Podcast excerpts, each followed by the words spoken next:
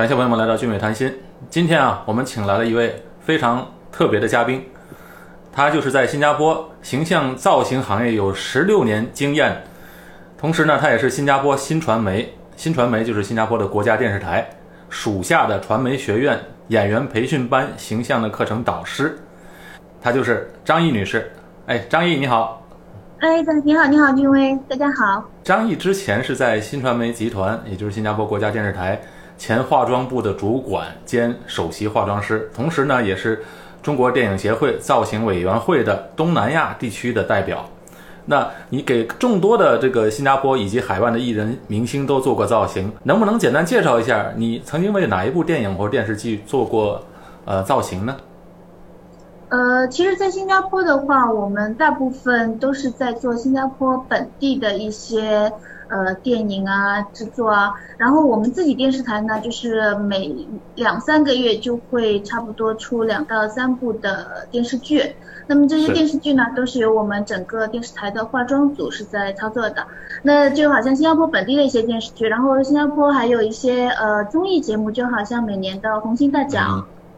红星大奖，然后很多的综艺节目，包括那个时候，呃，我自己有上过一个节目叫呃《Star Checking 潮人攻略》，那个呢是跟几个国家联播的。包括在上海新上频道也是有播，那我在那个节目里面呢，就担任了十五集的，就是一个化妆单元的一个 co-host，就是一个呃协助的主持人，教大家怎么样化妆。国内的话，我目前就是在国内有一部戏叫《甄嬛传》，就前两年特别红的一部戏《甄嬛传》。《甄嬛传》的总造型师呢，呃，跟我这边合作也是挺多的。他有来新加坡帮我们做培训啊，或者是帮我们就是一些戏做造型。那那个时候，当时他们在中国的一个电影委员会下成立了一个造型委员会，就是中国所有最顶尖的一些造型师都是这个委员会下的会员。那么当时呢，他们就邀请我作为一个东南亚的代表参加了这个呃委员会，特别幸运。应该说能拿到这样的机会，就是跟中国一些顶尖的造型师，包括呃，包括上海戏剧学院、北京戏剧学院一些顶尖的造型师，还有各大电视台的，然后中国好像李东田啊，那个时候就跟他们都有一些交流。所以我觉得作为一个离开离开我自己祖国、离开中国来到新加坡移民那么久，然后又带着这样的身份回去那边，对我来说真的是一个很不容易的机会。能不能给我们讲一讲那个在？因为很多听众啊，特别是对新加坡呃感兴趣听众呢，特别想知道一些这些名人轶事们，能不能讲一讲你在给他们设计造型当中呢遇到的一些好玩的事情，跟我们说说呢？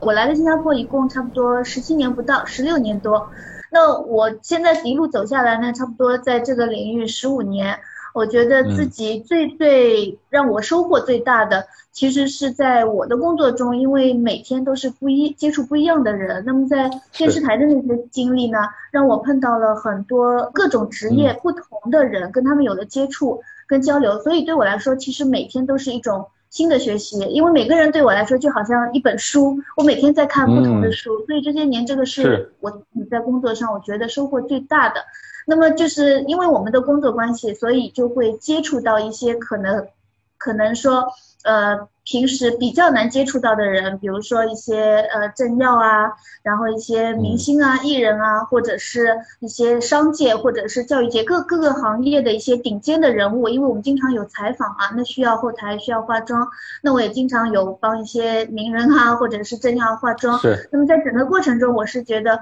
我真的是学到了很多很多，但是有几件事情是让我呃印象很深刻的。那第一个就是你知道我跟呃李显龙。总理啊，化妆已经七年了。那其实我第一次跟他化妆的时候，你知道我心里非常非常的紧张，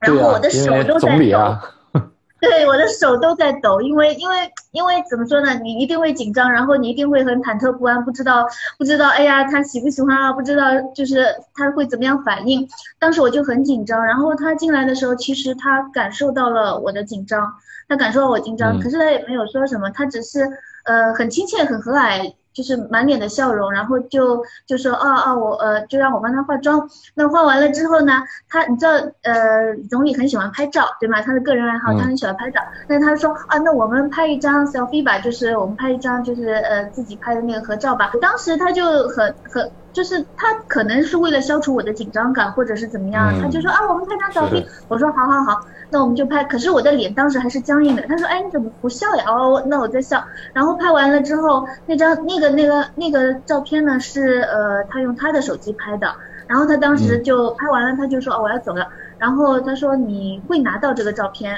当时我是觉得怎么可能对不对？因为是用他的手机拍的，我也没有联系方式，也没有什么，你也不能找总理要电话，也没有机会拿到了。但是我是这样想，像我这种小人物这样子，但是我没有想到一个礼拜以后呢，这张照片被印出来，然后呃附在一张卡片上。然后寄到了我的公司，上面还他亲笔写了，呃，谢谢 Cheryl。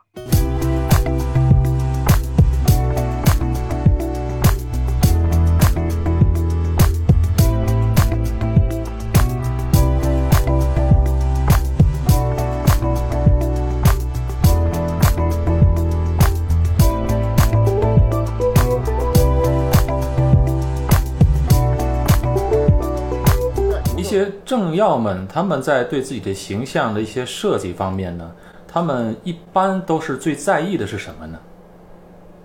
呃，其实他们最在意的，不管是谁吧，不光是政要，或者是我们普通人也好，其实我觉得形象这个东西最重要的是你要很清楚的知道你的 audience，也就是你的观众是谁，就是不管在哪个场合，你的装束、你的打扮。包括你的外形，你到底要对方接受到怎么样的信息？能不能举个例子来说呢？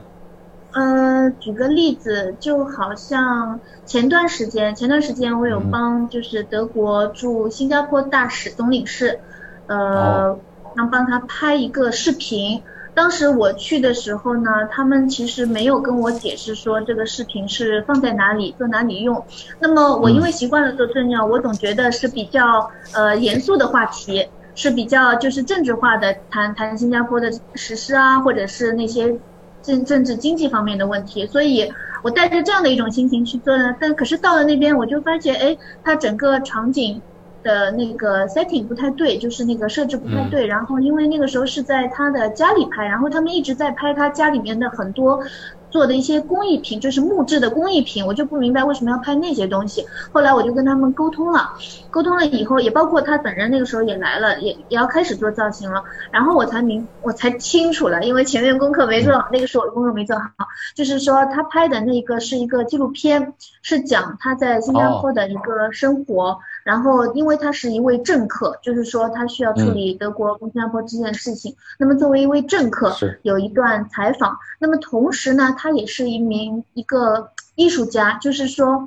他自己的个人兴趣爱好，对他喜欢去做那些精细的那种雕制木工木刻刻的那些木工的那些那些工作。那当时我当机立断吧，就在现场，我就跟他解释了，我说因为因为原来是想。按照他整个造型是想把它做成一个呃一个一个一个政客的感觉。那么作作为一个政客，你肯定是要比较正规的场合嘛，西装啊、领带啊，然后头发各方面就属于是比较呃比较 formal，就是比较正式场合用的那种感觉。但是我说，既然既然这个呃整个影片里面你的角色在不断的互换着，一想一会儿是艺术家，一会儿是政客，我们就换两个造型。就一个造型，就是在你工作中一个作为德国大使的一个一个造型，那么比较正经，西装领带那种类型的。那么还有一个呢，我们就把你打造成一个艺术家。当时我就把他头发就都弄乱，弄得乱乱的，都弄乱了。对对对，然后他身上也是穿了一条背带裤，然后那时候他们拍的时候，因为很热，木工房很热，他的汗呐什么东西都流下来。我说就不要让他感觉好像是太正式那种感觉，就让他流，就让那些汗流下来，或者把脸弄脏，身体弄脏，就是真正让人家看到一个艺术家在工作的时候那种感觉。后来拍出来效果也很好，等一下发给你看。太棒了。呃，张毅现在呢，呃，已经开创了自己的事业啊。现在自己的公司叫 Freestyle，富瑞斯达，现在是富瑞斯达公司的创办人。那你们的公司的业务是什么呢？情，因为我自己是这个行业出身，这个也是我的一个立足点。所以呢，我们现在最主要呢还是以呃化妆造型然后为主，那么还有培训一系列的培训，包括大课的小课的培训，呃，然后有做一些私人的造型顾问，那么也有帮很多呃客人呢去拍造型照。如果有人需要做这个形象顾问，或者想上你们的课程的话，那怎么联系你们呢？哦，我们有自己的客服热线，我们的网站马上就下个月应该可以做好了。然后我们的客服热线的话，哦，我这边方便报电电话吗？可以啊，没问题啊。九六四零七七二八，新加坡本地的电话，九六四零七七二八。其实今天好不容易请到张毅来我们的节目啊，那。既然你是做形象顾问的，那我们一定要问问你关于形象顾问的一些小贴士，可以给我们透露一些吗？其实你看，我们每个人都了解做个人形象的重要性，但是呢，很多人却不知道如何下手，知道这个东西是要需要做，不知道从何做起。那可以给我们简单介绍一下如何做好这个个人形象？那我们需要做什么呢？那个人形象呢？其实其实是你自己一个。怎么说一个人的定位吧？因为我们人都是需要在社会上跟各种各样不同的人接触的。很重要的一点就是说，你会给对方第一时间就是造成一个印象。那么这个形象的重要性其实被很多人很多人忽视了。我们说一个形象第一印象七秒的时间就可以形成，而且这种第一印象它取。取决了对你对方对你的一个印象，然后之后你们的交流都是在这个基础上去交流的。所以如果第一印象不好的话，是后期是非常非常难改变的。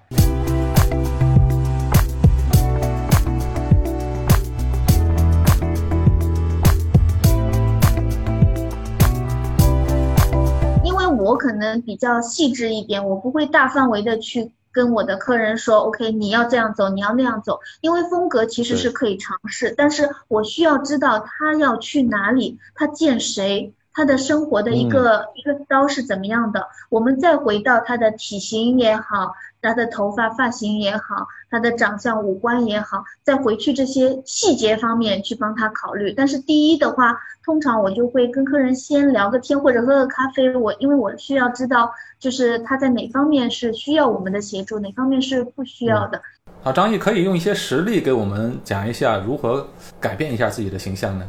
她其实是一间服装店的老板娘，就是她在新加坡有三间，在乌节路啊有三四间的服装店。那么我第一眼看到她的时候呢，我其实是被就是左边的那个照片，就是她的 before，就是我第一眼看到她，她就是这样的型，我当时有点被吓到，真的有点被吓。可是因为第一次见面，我也不能直接说太多，我只是跟他聊天。你看当时他的照片上，他穿的是那种那种特别好像歌台演出服的那种感觉，然后头发呢，他呃弄了个爆炸头。对他的眉毛呢，就就就特别硬，然后特别黑，而且是纹的，包括眼线也是画了一个好像那种那种翘出来的那种眼线，妆他的妆感就非常的厚，然后全身就是特别重，就是整个特别给人感觉特别重啊那个感觉，然后特别有点七八十年代的那种感觉，可是他自己没那个意识。那我说，嗯，我可不可以给你一点点专业的意见？我说，我说，呃，其实你现在的一个外形吧，包括你的妆面各方面，我们可不可以先来做个减法？做完减法以后，再试试看后期做个做个加法。那他就他就问我，哦，怎么做减法？那我说，嗯，可不可以把我们你那个眉毛啊，先去洗掉这样子？然后呃，然后妆面我们跟他减淡，就是这个客人其实我自己是跟了差不多整整半年的时间，因为其实很多人的观念，如果他已经前就比如说前面十年二十年他都是这样子做的，他很难在一夜之间去改变。他很难一夜之间改造完，所以我们可能是要一步步、一步一步、一步一步的来，慢慢的去说服他。然后他刚看到更好的自己的时候，他对自己有信心，他也更相信你。那后面就慢慢的容易。所以这张照片从左边到右边差不多用了半年的时间了。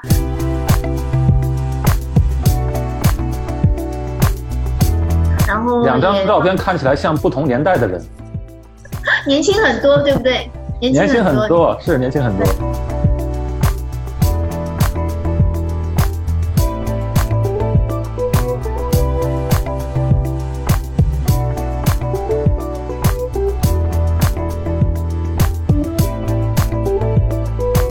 啊，张毅可以给我们讲一些化妆的或者这个形象方面的一些贴士吗？比如说，我现在刚刚大学毕业，我要去应征，我要去找工作，那么。见到这应征官的时候，在大公司里的，那我应该怎么装扮就是最合适的呢？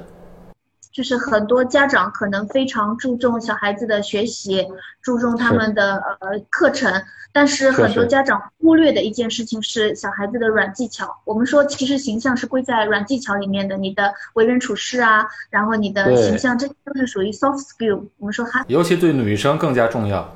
对，因为 soft skill 被很多人忽略，其实这个部分是相当相当重要。我不知道现在会不会有很多家长在看，就是这个是我想提醒你们的，因为我们碰到一些大学生已经进入自进即将要进入职场了，可是他们对自己的一个概念、一个嗯体型啊、长相啊、完全五官啊，就完全没有标准，也不知道怎么去打扮自己，也不知道什么时候适合。去一个职场，什么时候面试的时候应该注意些什么，或者是他们生活中他们完全没有概念。至少我碰到的几个，而且是名牌大学毕业的几个学生，所以就是这一点，大家也希望大家重视。是我经常在那个公共场所看到一些女孩子穿着打扮，呃，有的是确实是不适合，但是他们自己不知道，因为他没有这方面的训练。对对对，就比如说，我就举几个小的例子，就是给大家一些小的 tips，就好就就好像女生，女生的话，我们我你想想，就是我们去面试的时候，通常是坐下来的，对不对？就好像我跟你这样的对话，所有的对方所有的集中力就会在我们的头的这一块，就好像大头照，所以这一块的面积其实是你每一个细节都应该要去注意的。那么衣服的衣服的颜色，第一个我们说到衣着，衣着的话，我们上来第一个看颜色，第二个看形状，第三个看面料。那么上来第一个，如果看到颜色，每一种颜色它都有自己的色彩语言的，就好像我今天穿黑色，黑色给你的给别人的感觉就会稍微严肃一点。所以面试的时候，我建议大家，如果女孩子啊什么，呃，可以穿白色，因为白色简单。然后白色不会引起一个攻击感，然后白色又给人感觉一个清爽利落的感觉。那至于其他的颜色，好像黄色啊、红色啊，它都有自己的一个色彩语言，就是不同的色彩，第一时第一时间进入人眼帘的，会给人一种强烈的感觉，好像红色给人感觉很热情、很兴奋。那那个紫色。紫色的话也是我们亚洲人稍微比较难难穿的一个颜色了，因为它会显皮肤黄。但是紫色给人家感穿了好，给人家感觉高贵。那么让你想让别人感觉你比较酷，比较就是冷静冷静沉着的，你可以选呃蓝色、深蓝色啊，或者是灰色这样的色系，冷色调给人感觉比较稳。那那那完全取决于，就是说你想表达出的一个什么感觉。通常白色是比较安全的一个选择，干干净一点的白色连身裙，或者是一个上身的一个白色衬衫。那么，好像我们的呃首饰，你就看今天我戴的其实是一条比较夸张的首饰，这样的这样的配饰了。我是建议不要带这样类类似于这样子的一个配饰，因为在你看到在荧幕上，你就应该把已经把所有的注意力一直会集中到我的这一块，对不对？嗯。所以我就做一个试验，我就现在现场我就把它脱掉，OK。现场这样的配饰不要戴，包括那种石头做的啊、天然的木做的啊，有些配饰是很夸张的。这些有时候配饰很好看，但是面试的时候呢，我就不建议。那么这个拿掉呢，嗯，如果你不想太 formal 呢，你可以开，就领领子不要拉到太太上面。那你你看，我今天特地还带了一个小的配饰在里面，这样子的，是，就小小的一个配饰，作为女生就可以了。就点缀就好它只是一个画龙点睛，但是不会。抢眼，你是不是看到刚才跟现在感觉已经不太一样了，对不对？对对对，很不同了。刚才是集中在呃 focus 在那个那个视频上了，而不是在你的人本身上了。嗯，对对对，通过画面你看得很清楚。那么再回到头发，头发的话，同样的，我做一个小小的改变。你看我现在的头发是在前面，是遮掉我脸脸颊的位置，然后看不到耳朵的。那如果你在面试的时候呢，你把头发往后梳一下。啊，把你的耳朵露出来，额头露出来一点，是不是会给人感觉又又又比较精炼、精干一点？是，对，确实不同，就这一点小小的改变就很大的不同了。对对对，所以你看，我只是动了个配饰，我只是把耳那个头发往后面放了一下，或者是放去后面，就给人感觉就是不一样了。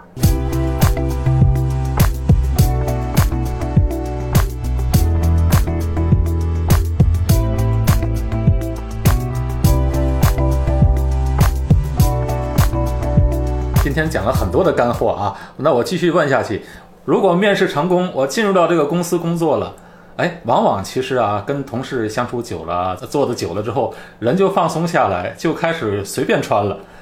是不是这样？在入职之后呢，在只要是在工作场，都应该注意自己的打扮呢？其实就是我们每天去公司做工，并不是去朋友家，也也不是去。去一个 party 或者是怎么样，每个人都是说我要我自己的个性。OK，你可以保留你自己的个性，但是工作场合就是工作场合，所以你的穿着、衣品各方面都时时刻刻在别人的眼眼中在帮你形成一个印象。别人尊重你还是不尊重你，或者是别人对你的所有的印象吧，都集中于你平时的言行举止，包括你的外形。还有老板要不要提拔你，可能也是在点点滴滴的这方面会有影响的。对对。这方面其实非常重要，就比如说你去参加一个会议，所有的人他们都穿了比较正式，或者是怎么样，如果就你一个人踢踢踏踏的，或者是嗯，都一点小细一一点细节都不注意的话，你觉得如果你的大老板来了，看到这样的一个场景，可能他下一个想到的提拔的人，你觉得会是你吗？再举个例子，上班了，然后呢，有自己的男朋友或者女朋友谈恋爱之后呢，要到了谈婚论嫁的这个地步的时候，双方就会见一下各自的家长，啊，那见家长的时候是很重要的一关，尤其是对于中国的，呃，独生子女们，因为每个家庭都有一个孩子嘛，那个特别重要，所以见家长的时候应该要注意什么呢？嗯，当然了，这个只是一个大范围，因为见家长也取决于你的另一半的家庭背景、对方家长的接受程度跟他们的嗜好，这个这个我们没有办法很统一的去说。那么见家长的话，其实我觉得最重要的是还是回到两个字吧，舒服，舒服。女生见，因为我记得我见我婆婆的时候，因为我婆婆还是蛮注重，蛮注重。打扮，当时我记得我婆婆跟我，我记得非常清楚，她她就是跟我讲到最后，她说我们女生，不管你怎么打扮，不管你怎么样追寻潮流，嗯，走来走去走到最后，逃不过两个字高贵，这个我高贵，对，就是给我印象还是挺深的，就是你一个人自身的气质啊，言行举止啊，加上你的装扮，女生的话，可能我们说的那个 classy 就是。回到高贵那两个字是不会错的。那么如果说你的另一半，他的家里人就是，比如说他们不是那种寻常的大众口味或者是怎么样，那取决于你自己去拿自己拿捏。但是如果是一个普通的，尤其是像我自己。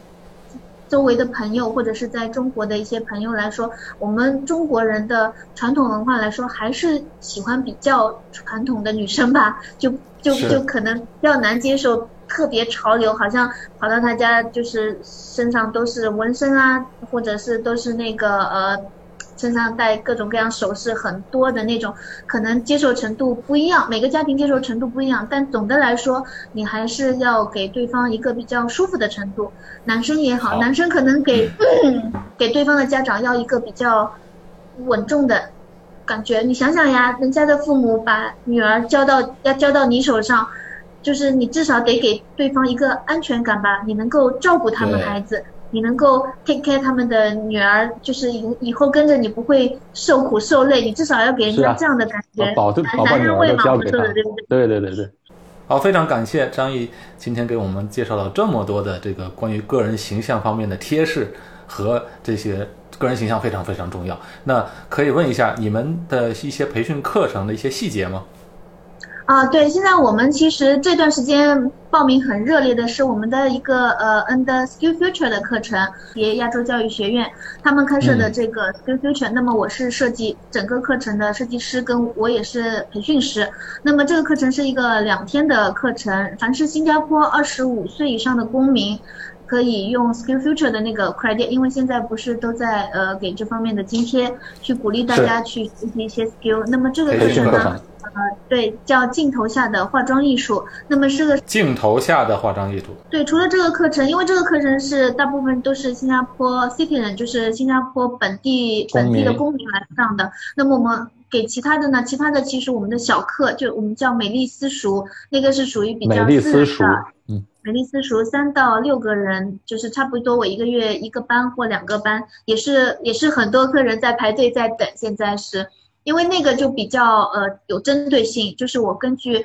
他们个人的一个长相跟一个工作情况，然后就是设计了一个这样一个化妆课程。跟别的外面不一样的地方是，两节的线下课上完了以后，就整整十四天是我的助教天天帮他们在看，就是他们每天化的妆都发到我们的群里，然后助教会告诉他们啊哪里可以进步，哪里可以改，所以基本上每天都要留留作业的啊。对对，有作业这样子，所以基本上两个星两三个星期下来的话，他们的进步都非常非常大。我也是很惊讶，有一些就是我来完全不会化妆的，哎，两个礼拜以后基本上出去，嗯，人家一看都很舒服的那种状态的。这个是我们能够保证可以做到的。谢谢张毅今天参与到我们节目当中，改天呢我们再做一个线下的一个线上的一个讲座，专门会有一些观众们会提出一些问题，到时候再请教你。嗯，好的好的，没有问题。谢谢你的时间，好，OK，拜拜，再见，拜拜。